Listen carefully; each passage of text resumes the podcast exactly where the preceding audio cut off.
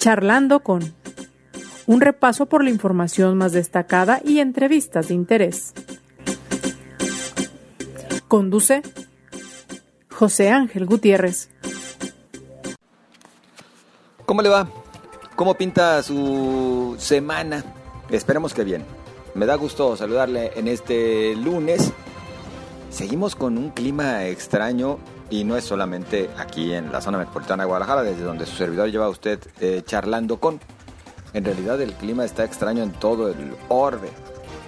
El calentamiento, global está haciendo de las suyas, pero no queremos entender ni no queremos cambiar muchas cosas, muchos malos hábitos, eh, muchas posturas, inclusive más motivadas a veces por temas de comodidad o de consumismo o vilmente de eh, movimiento de la economía. Pero bueno, después vamos a, arrepentirnos o esperemos que no lleguemos a ese extremo.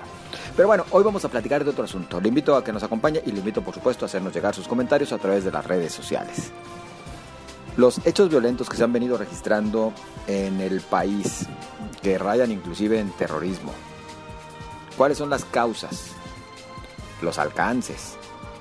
Inclusive tendrían que ver con hechos eh, de índole eh, política o electoral. Es la pregunta que nos hacemos y nos referimos, por ejemplo, a lo ocurrido en Tlajomulco de Zúñiga, lo ocurrido en Toluca con también un bombazo en el mercado de abastos, pero nos podemos referir a cantidad de hechos que se han venido registrando. Es más, las movilizaciones eh, con, eh, masivas que también se dieron en Guerrero y al parecer motivadas estas por la detención de, dos cabecillas del narcotráfico. ¿Qué está sucediendo en nuestro país? Yo agradezco el que nos acompañe para platicar al respecto a Daniel Gómez Tagle, experto en temas de seguridad, de uso de la fuerza, asesor inclusive en el ámbito internacional en toda esta materia. Y pues un honor, Daniel, que nos acompañes aquí charlando con... No, al contrario, José Ángel, te agradezco mucho la oportunidad para ti y a todo tu auditorio. A ver, Daniel, estos hechos violentos, inclusive terroristas, aunque el presidente López Obrador después dio una explicación que no, que no se podían eh, calificar como terrorismo. ¿Tienen sí relación con temas de índole política y hasta electoral? Eh, cuando hacemos un análisis de las tendencias de, crímenes, y no solamente de los crímenes o, de los delitos, mejor dicho, sino del tipo de delitos y el tipo de víctimas, podemos darnos cuenta que siempre en los periodos electorales existe un matiz eh, en el que los delincuentes apuntan hacia las estrategias políticas de los distintos partidos y de los distintos actores a nivel a los tres niveles de gobierno. Es yo creo que es muy iluso por no decir inocente o por no decir otra palabra el creer pensar que el crimen organizado no está interesado en, en, en las participaciones políticas y en los resultados de las elecciones que, que vienen que serán muy grandes y muy importantes a nivel nacional. Daniel, eh, sí estamos hablando de actos terroristas ya. Yo lo, yo lo podría decir, eh, aunque existe un, un cierto eh, eh, pues temor a decir, a decir la palabra o etiquetarlos de una manera directa, pero yo pienso que encajan completamente en la definición de actos terroristas. El nivel de violencia que se dio en Tlajomulco excede por mucho las intenciones de una demostración. Eh, hasta donde pude ver hacer como un análisis de las fotografías y las imágenes que son devastadoras en, la parte moral la parte técnica lo que me dice es que eh, la, capacidad de, los dispositivos era superior a los objetivos eh, mismos. Es decir, alguien, alguien que sabía lo básico para construir los mecanismos, pero que no entiende eh, de, los resultados que se esperan con el mismo. Es decir, un ingeniero, pero no un militar. Y esto llama mucho la atención porque es el mismo tipo de patrones que se vieron en Colombia y en Colombia pues fue catalogado como terrorismo. Entonces no podemos ser ajenos. La otra es que el tráfico de, de, armamento ya no viene solamente de Estados Unidos. Vimos la presencia de un lanzacohetes AT-4 hace unos, unas semanas en, en, Twitter, se hizo tendencia. Y ese lanzador eh, es el que se utiliza ahorita en Ucrania. Sin embargo, en Venezuela se perdieron esos lanzadores hace algunos años, eh, acabaron en manos de la guerrilla colombiana. Y el análisis es, eh, nos indica que es más probable que haya llegado ese armamento desde Colombia que desde la frontera con Estados Unidos. Es decir, estamos viendo en territorio nacional acciones que en Colombia hace ya varias décadas fueron consideradas como terrorismo y estamos viendo una tendencia de violencia y escalada que está superando por mucho a lo que cualquiera hubiera pensado hace todavía 3, 4 años. Me detengo en esta parte que mencionas eh, hace unos momentos, Daniel. Entonces, ya no es tanto que esté llegando el armamento de los Estados Unidos, sino que la delincuencia ha diversificado, en el caso de México, sus fuentes de abastecimiento de, armas de alto poder. Sí, desde luego. Y esto tiene que ver mucho con, la presencia de embarcaciones europeas también en México y las relaciones que México ha tenido en cuanto a la guerra con Ucrania, ¿no? que México no ha tenido una postura eh, eh, profunda y directa a favor de Ucrania y ha mantenido unos lazos eh, a lo mejor discretos pero firmes con Rusia. no hay una explicación desde la política internacional de México en las últimas décadas, y, bueno, no las últimas décadas, desde, no sé, hace 50, 60 años, la política de México siempre ha sido como muy clara en cuanto a su, a su posición internacional y en esta ocasión ha sido un poquito más tibia, más blanda. Eso nos genera como eh, márgenes de, discrecionalidad en las operaciones eh, aduaneras, aduaneras perdón, y es la importancia de que en este momento la Secretaría de Marina tenga control de los puertos en, todo el país. Son demasiados elementos, José Ángel, son demasiados para, para poder generar también una serie eh, pues muy grande de tesis de lo que está pasando en el territorio nacional, pero los resultados en la calle del crimen organizado a mí me hacen apostar porque hay una eh, intromisión de grupos guerrilleros colombianos y de armas europeas en México y están rebasando ya a lo que Estados Unidos hizo con el plan de Rápido y Furioso. La pregunta, José Ángel, que tenemos que hacernos es, ¿con quién está hablando el crimen organizado? El mensaje de Tlajomulco no me queda muy claro a quién va dirigido.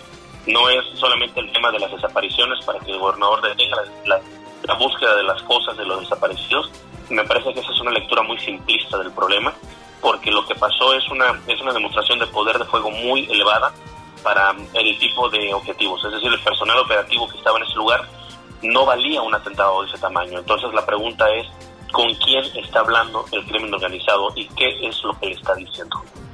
Sí, en realidad, ¿para quién era ese mensaje tan radical, tan duro, no? Exactamente. Yo creo que si logramos descifrar cuál es la cuál es el mensaje y a quién va dirigido, podemos darnos cuenta, podríamos darnos cuenta que, el problema es mucho más grave, mucho más complejo. Jalisco es un punto estratégico a nivel nacional para las fuerzas políticas, para las fuerzas económicas, para las fuerzas criminales.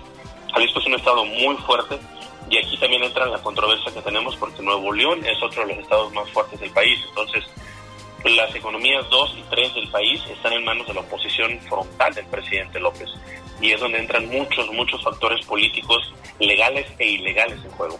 Y son preguntas muy incómodas, pero tenemos que preguntar por qué un atentado de esta magnitud ocurre en Jalisco y no en Zacatecas, hablando de las rutas del crimen organizado o de las zonas de control de interés del crimen organizado y sobre todo que la tendencia de violencia en Zacatecas es mucho más elevada que la de Jalisco. Entonces, bajo ese entorno y esa tendencia criminal, ¿por qué ese atentado se da en Jalisco y no en Zacatecas? Entonces, sí son preguntas incómodas y no es lanzar acusaciones, pero sí es cuestionar qué está más allá de lo que estamos publicando en, los periódicos, de lo que están comentando las redes sociales a partir de este atroz ataque. Daniel, estaríamos hablando de que la delincuencia está cada vez ganando más terreno, está venciendo sobre las autoridades en todos sus niveles, es decir, inclusive está triunfando por encima de nuestras Fuerzas Armadas? Definitivamente. Hay municipios del país que ya eh, se rigen bajo eh, un gobierno negro, el gobierno entre sombras del crimen organizado, Hemos visto imágenes de, una alcaldesa platicando directamente con un líder de un, grupo criminal. Y esas, esas escenas que no, que no vemos en las que los grupos eh, de crimen organizado dan permisos para poder abrir un negocio a, cambio de cuotas o matan directamente a las personas como pasó en una florería recientemente que tú dices que tiene que ver una florería con el crimen organizado y es que el crimen está tan organizado que controla toda la economía de una población a nivel municipal y es, son lugares donde el, gobierno, el Estado mexicano, no solamente no tiene presencia, sino que no se avisora una etapa de control o de retomar el control de, esos, de esas posiciones geográficas en el, corto plazo. Es muy lamentable, pero la realidad es que el crimen organizado controla buena parte del territorio nacional. Y pareciera que esto ya está trayendo sus consecuencias. Daniel, eh, me voy a lo que está sucediendo en los Estados Unidos, donde desde el pasado 27 de junio ya el Departamento de Defensa planteó a la Cámara de Representantes eh, que México deje de formar parte del Comando Norte para eh, circunscribirlo en el radio de acción del Comando Sur. Es decir, deja México de ser de alguna manera prioridad en materia de seguridad para el vecino país del norte, recordando que esto de los 11 comandos fue creado después de los atentados, aquellos en los Estados Unidos, y por ende el que ya México no sea parte de ese primer círculo que se le consideraba casi como de colchón, pues habla de que están diciendo las cosas van en absoluto nada bien en materia de seguridad con los mexicanos.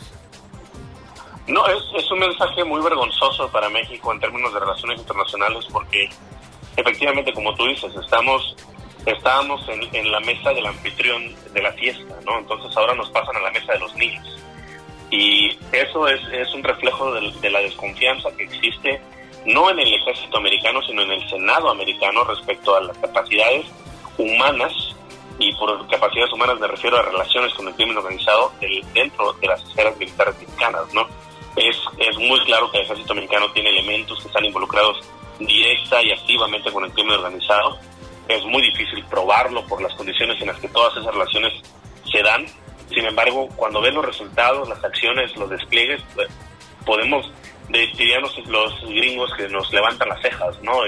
Eh, nos, nos hacen eh, preguntarnos por qué el ejército actúa de una manera determinada en ciertos estados de la República, en ciertos municipios. Es un, es un mensaje muy alarmante el hecho de que nos hayan rebajado de categoría militar, tanto como nos rebajaron de categoría eh, aérea, ¿no?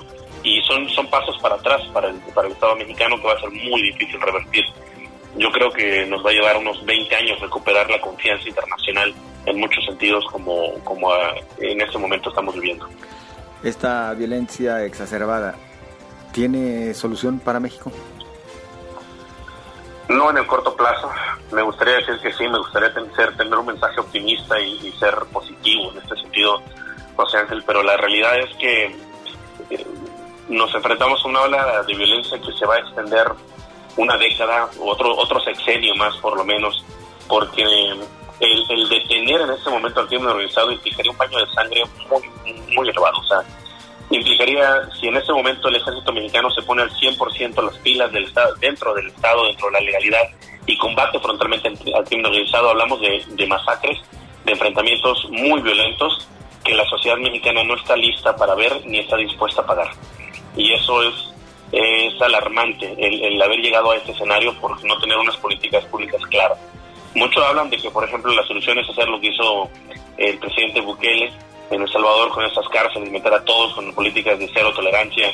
Y, este, pero eh, el gran problema es que México no es El Salvador y no tenemos las condiciones ni legales, ni económicas, ni sociales que tiene El Salvador y eso sería técnicamente, prácticamente y socialmente eh, inaceptable para México las soluciones son muy complejas y las elecciones van a venir los políticos ofrecernos soluciones muy baratas, como siempre lo hacen, pero en este momento eh, sus soluciones además pueden ser muy costosas en términos de vida, de economía, cuando además la economía depende de un hilo, está en un estado frágil, eh, aunque se vea ahorita fuerte, los elementos en conjunto no nos dan para pensar en soluciones a corto plazo. Daniel, de la guerra contra el narco, al abrazos no balazos, ¿Cuál de ambas posturas resulta mejor ante las circunstancias que estamos viviendo hoy en día? Yo me voy por una guerra frontal, o sea, es, es, yo sé que no está bien visto, pero los criminales no entienden con palabras. Hay, hay, gente a la que quizá tú en tu casa puedas convencer y hay gente que se puede arrepentir y que ha salido de estas filas y, y viene a contarnos lo que significa la pesadilla que significa ser parte de estos grupos matar gente con tanta violencia, pero los casos son demasiados pocos para lo que es. En este momento lo que se hace falta es la fuerza del Estado y detener a estas personas con la violencia que sea necesaria para decir que no se puede permitir ese tipo de conductas. Ahorita ellos tienen el poder y lo exhiben a través de la fuerza. esto que pasó en Tlajomulco es, es un exceso por, por donde se lo busque. El problema es que no hay capacidad para hacerlo, o sea, el Estado, aunque esté dispuesto y quiera, no tiene esa capacidad. Es un panorama muy sombrío y necesitamos replantear cuáles son las opciones entonces a través del constructo social de nuestros vecinos, de nuestros amigos, de nuestros hijos, nuestros padres, y empezar a reconstruir ahí en una estrategia de largo plazo. Porque en este momento, eh, si no estamos dispuestos a pagar con sangre, con sangre, esto no tiene solución aquello que algunos proclaman de que hay que comenzar a fomentar la cultura de la paz eh, en el país, ¿funcionaría? Desde luego que funcionaría. El problema de la cultura de la paz, José Ángel, es que requiere también una cultura general. Y, una, uno de los grandes conflictos que a mí me genera México es que somos un país tan rico, tan vasto, tan culto y sin embargo tan ignorante. Eh, por ejemplo, el simple hecho de, no respetar los señalamientos de tránsito es parte de la cultura si no somos capaces de respetar los espacios públicos, eh, no, no somos capaces tampoco de desarrollar una cultura de paz, porque la paz implica un respeto por los derechos de, los otros. Eh, y eso no lo tenemos. Eso es la construcción de la paz, de la cultura de paz es urgente y es, es fundamental, pero yo creo que se tiene que empezar desde la, educación. Y te lo voy a poner así de simple. A los niños, por ejemplo, en, si en las escuelas primarias a los niños se les enseñara educación vial y se les reforzara en la secundaria se les reforzara en la preparatoria, el transporte público de la ciudad cambiaría, tendría que cambiar porque tendríamos ciudadanos que se educan bajo una cultura distinta, bajo una cultura de respeto al tiempo de los otros, por ejemplo. Y en ese sentido México está muy alejado. Entonces, sí, vamos por una cultura de la paz, pero no, no solamente de una forma directa a esto, porque abarca mucho más que socializar un programas públicos o, proyectos políticos partidistas de momento. Bien lo dices. Y también en ese escenario pues nos llevarían esos eh, por lo menos dos décadas que has referido hace unos instantes. Desde luego. Y esa es la parte que tenemos que lamentarnos, ¿no? Porque se han hecho muchos cambios a los, al, sistema educativo, a los programas educativos. Y por ejemplo, se ha, desde la administración Fox, y esto es interesante evaluarlo, desde la administración Fox empezaron a quitar materias que implicaban el pensamiento lógico en, en las secundarias en las preparatorias. Y ese pensamiento lógico nos lleva al pensamiento crítico y a pensar cómo nos construimos como ciudadanos. Entonces, hablamos del 2000 y estamos a 20 años de distancia, ve las consecuencias de tener una sociedad que no piensa de forma crítica. Entonces, si queremos empezar nuevamente ahorita, nos va a llevar otros 20 años volver a reconstruir y, en, el escenario de la democracia, pues es lamentable que por políticas partidistas del momento o por políticas, por discursos de campaña, terminemos pagando por décadas perdidas, ¿no? Como lo hemos visto, como bien lo señalas. Daniel, pues te agradecemos por esta dosis de sinceridad que nos coloca eh, así, abiertamente, eh, mirando la, realidad que hoy vivimos en, en México, por lamentable y entristecedora que esta sea, Daniel. Así que pues muchísimas gracias. Sabemos que tienes mucha actividad en el ámbito internacional y para nosotros es un verdadero honor que, nos regales parte de tu tiempo para platicar acerca de estos temas que nos aquejan a los mexicanos. Te agradezco, José Ángel. La, realidad hay que aceptarla como es para poder resolverla y es triste, lamentable, pero tenemos que afrontarla. Te agradezco el espacio y muchas gracias a toda la gente allá en Jalisco. muchas gracias, Daniel, muy amable. Pues Daniel Gómez Tagle, experto en temas de seguridad, en uso de la fuerza, con labores de asesoría a nivel internacional y hablándonos ahora sí que de nuestra neta. ¿O usted qué opina? Espero sus comentarios y los recibimos con gusto en las redes sociales en Twitter, arroba José Ángel GTZ, en Facebook José Ángel Gutiérrez, la fanpage y las redes sociales de Cabecera MX. Para usted lo mejor. Pásela bien.